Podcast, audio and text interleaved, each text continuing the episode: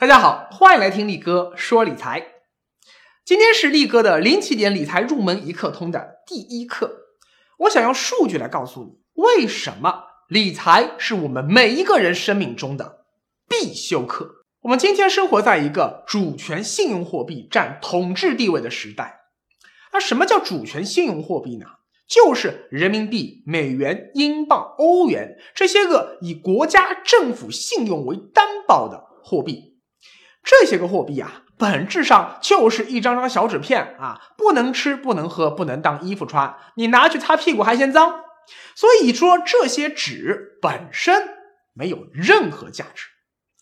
但是呢，因为各国政府用自己的财政实力、法律规定和枪杆子来强行规定说，哎，这些纸片有价值，于是他们在社会中就被所有人默认为。有价值，所以我们今天已经不再以黄金、白银这些个天然就存在价值的贵金属来衡量财富的多少，而是用美元、人民币这些个政府自己定义的信用货币来衡量。那么问题来了呀，如何判断说是这个国家创造的财富更多，还是那个国家呢？于是我们就发明了 GDP 这个最重要的、没有之一的。宏观经济指标，GDP 意思是啊，国民生产总值，指一个国家过去一年内新生产出的全部财富的总和。啊，就是说，不管是你扫大街的阿姨，还是说啊那些个挥挥手啊唱首歌就能赚很多钱的歌星，他们赚的钱，只要是合法交税，政府能够掌控到的信息，都算在 GDP 里面。今天啊，已经有不少欧洲国家连卖淫女赚的那钱，哎，也算在 GDP 里。GDP 啊，是衡量一个国家经济牛不牛最关键的一个指标啊，也没有之一。所以在中国啊，就出现了所谓的唯 GDP 论这么一种观点，意思是说啊，各级政府官员他只管 GDP 好看，不管老百姓死活。近年来呢，政府也开始意识到了说唯 GDP 论啊有缺陷，但是从经济学上，我们总体上来看啊，GDP 依然是考核各级政府官员政绩以及衡量中国整体经济实力到底强不强的最重要指标。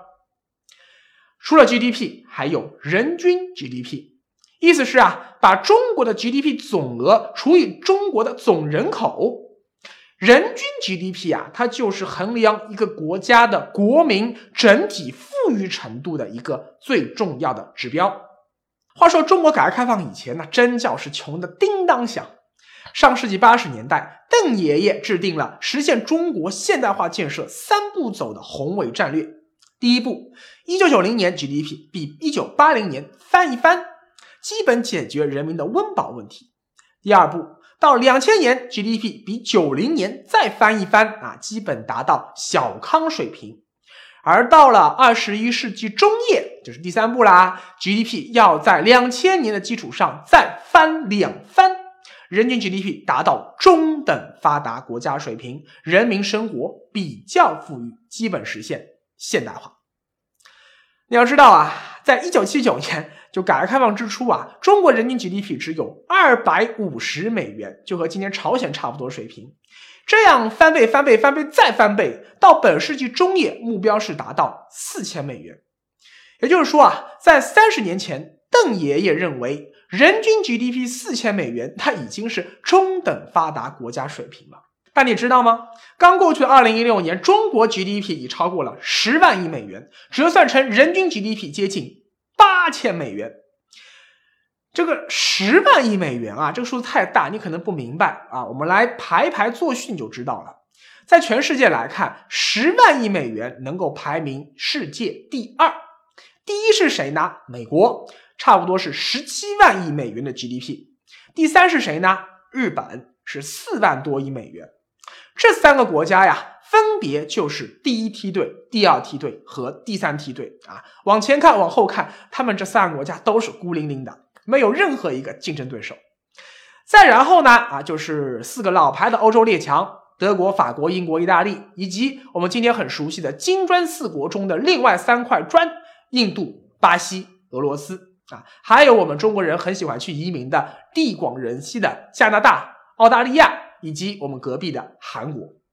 好，这十个国家共同构成了第四梯队啊。除了领跑的德国有三万多亿美元，剩下的都在一万亿到三万亿美元之间。再来看人均 GDP，世界上人均 GDP 最高的呀，不是美国、日本这些我们最熟悉的发达国家。而是像卢森堡、瑞士这样的小国，他们的人均 GDP 今天已接近了十万美元。但是呢，啊，我们作为中国这样一个泱泱大国啊，还是得和大国去比。在大国中，美国和澳大利亚的人均 GDP 是最高的，已经超过了五万美元。超过四万美元的大国还有像德国、英国和加拿大。跻身三万美元家族的还有法国、意大利、以色列和日本。你看啊，日本在今天已经不再是最发达国家行列了。再往下看，超过两万美元以上的还有像韩国、西班牙、呃葡萄牙啊，到两万美元以下，那可能就算不上是发达国家了。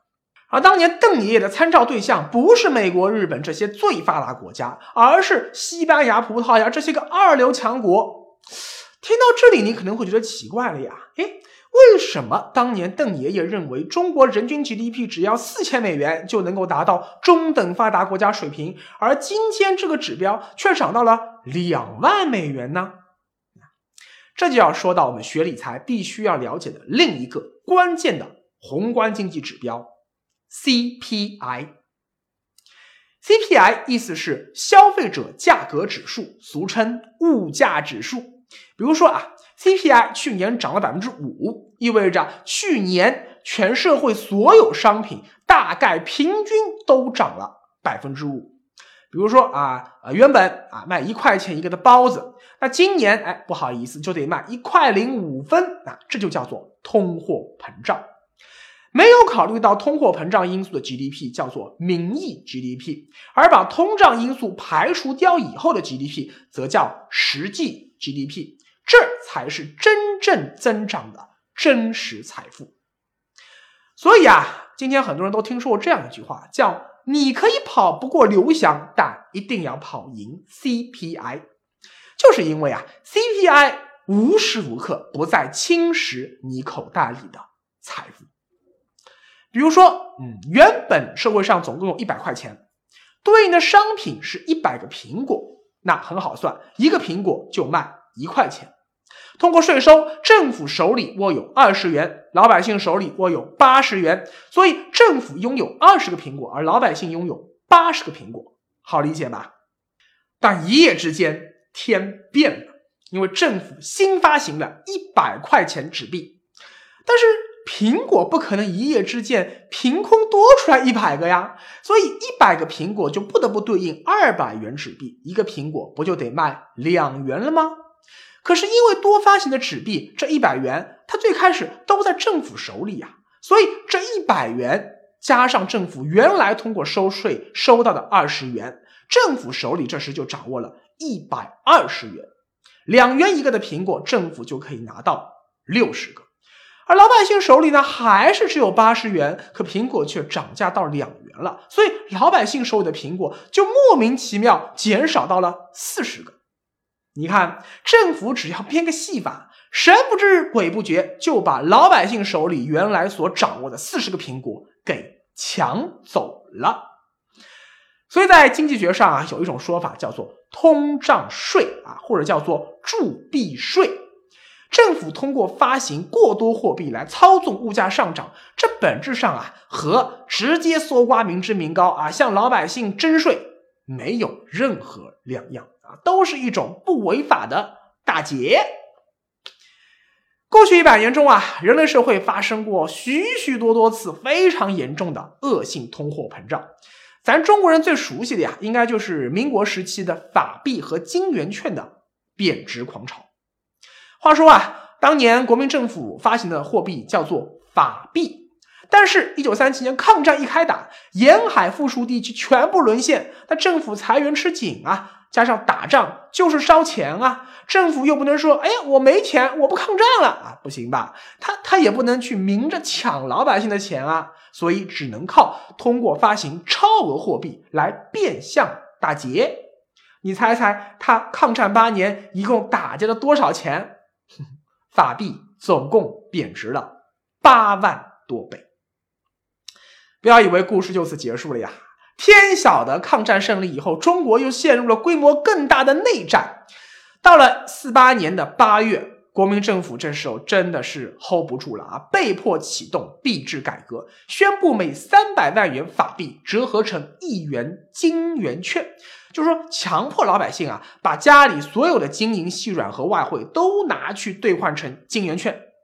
但由于此时在前线战场上不断的失利，导致币制改革很快宣布失败。到了四九年上海解放前夕，作为中国金融中心和金圆券发行地的上海，在抗战胜利后的四年多时间里面，物价累计上涨四百多亿倍。放眼世界，金圆券的神话还不是最绝的。人类历史上发行过的面值最大的一张钞票，是一战后的。德国马克五百万亿元，从一九一八年德国战败开始算起，到一九二三年，德国物价五年间涨了六十六亿倍。你可能会说了呀，李哥，这都是多少年以前的事了呀？进入二十一世纪，不会再有这么可怕的事了呀？嘿，真的吗？错了，非洲啊，有一个内陆小国叫做津巴布韦。二零零八年，它居然一年内物价上涨了一千多万倍。如果从二零零一年它的恶性通胀开始抬头算起，八年时间物价累计涨了几千亿倍。那你可能会问了呀，哎，为什么会出现这么奇葩的情况呢？一是因为啊，为了维持经济正常的增长，政府每年新发行的货币，它总是会比实际 GDP 更高一些。那避免因为市场上货币不足导致经济萎缩，所以正常的经济一定会有轻微温和的通胀。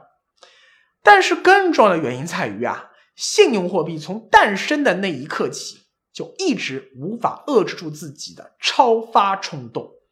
哪怕说不打仗不革命，生活在和平年代，通胀也像幽灵一样一直挥之不去。因为只要经济增长一乏力，最简单、最轻松，政府脑子里嘣儿啊，最本能的条件反射般想到的办法就是多发点钱啊！不是有句话嘛，叫做“没有什么经济问题是靠印钞票解决不了的，如果有，那就是印的还不够多。”历史是最好的老师，从一九七九年改革开放开始算起，到二零一六年。官方数据显示，我国物价累计上涨了六倍左右。哼，但这个数据不管你信不信，反正我是不信的。一是因为啊，两千年以前我国的官方 CPI 数据严重失真，而哪怕今天的 CPI 数据基本上是靠谱的，我们还是会感觉到实际物价涨幅比官方公布的要更高。那么，物价上涨的真实情况到底是怎么样的呢？所以啊，你就要关心第三个宏观经济指标，M 二，又叫广义货币供应量。经济学上啊，用 M 零、M 一、M 二、M 三啊这一群 M 家族小伙伴来计算社会上到底有多少钱，其中 M 二是被提到最多的一个。为啥叫 M 二呢？M 那就是 money 的意思，二呢？啊，在我看来就是二货的意思嘛，哎，因为这个 M 啊最二啊欠揍，你知道吗？通货膨胀就是鸭子给我搞出来的。所以政府到底印了多少钱？你看 CPI 只是雾里看花，看 M 二才看得真切。我国第一次统计 M 二是在一九五二年啊，当年全国 M 二的余额只有一百零一亿人民币，而到了一九八九年达到了。一点二万亿人民币，二零零三年达到二十二万亿人民币，二零一六年达到一百五十五万亿人民币，六十年间增长超过一万倍。但请问，我们的 GDP 这六十年间才翻了多少倍呢？GDP 增长啊是算术级的啊，十年翻一倍已经很了不起了。但是 M2 的增长却是几何级的，十年可以翻十倍。M2 来到这个世界就再也覆水难收了，它没有进入到你的口袋，就注定通过种种方式进了别人家的口袋。尽管 GDP 一天天在增长，尽管你的收入也在一天天增长，但如果你邻居的财富增速超过了你，对不起，你还是会感觉到强烈的挫败感和愤怒感。因为人的幸福感就是与他人对比中感受出来的。为什么我们一定要理财？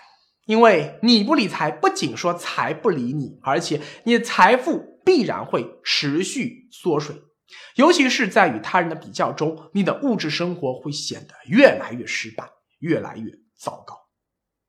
跑赢 CPI 只是刚刚六十分及格，想让自己的生活过得越来越好。你还得跑赢 CPI 背后的影子 M 二跑赢 M 二他二你不二，跑不赢 M 二你二他不二，这就是我们面对的残酷现实。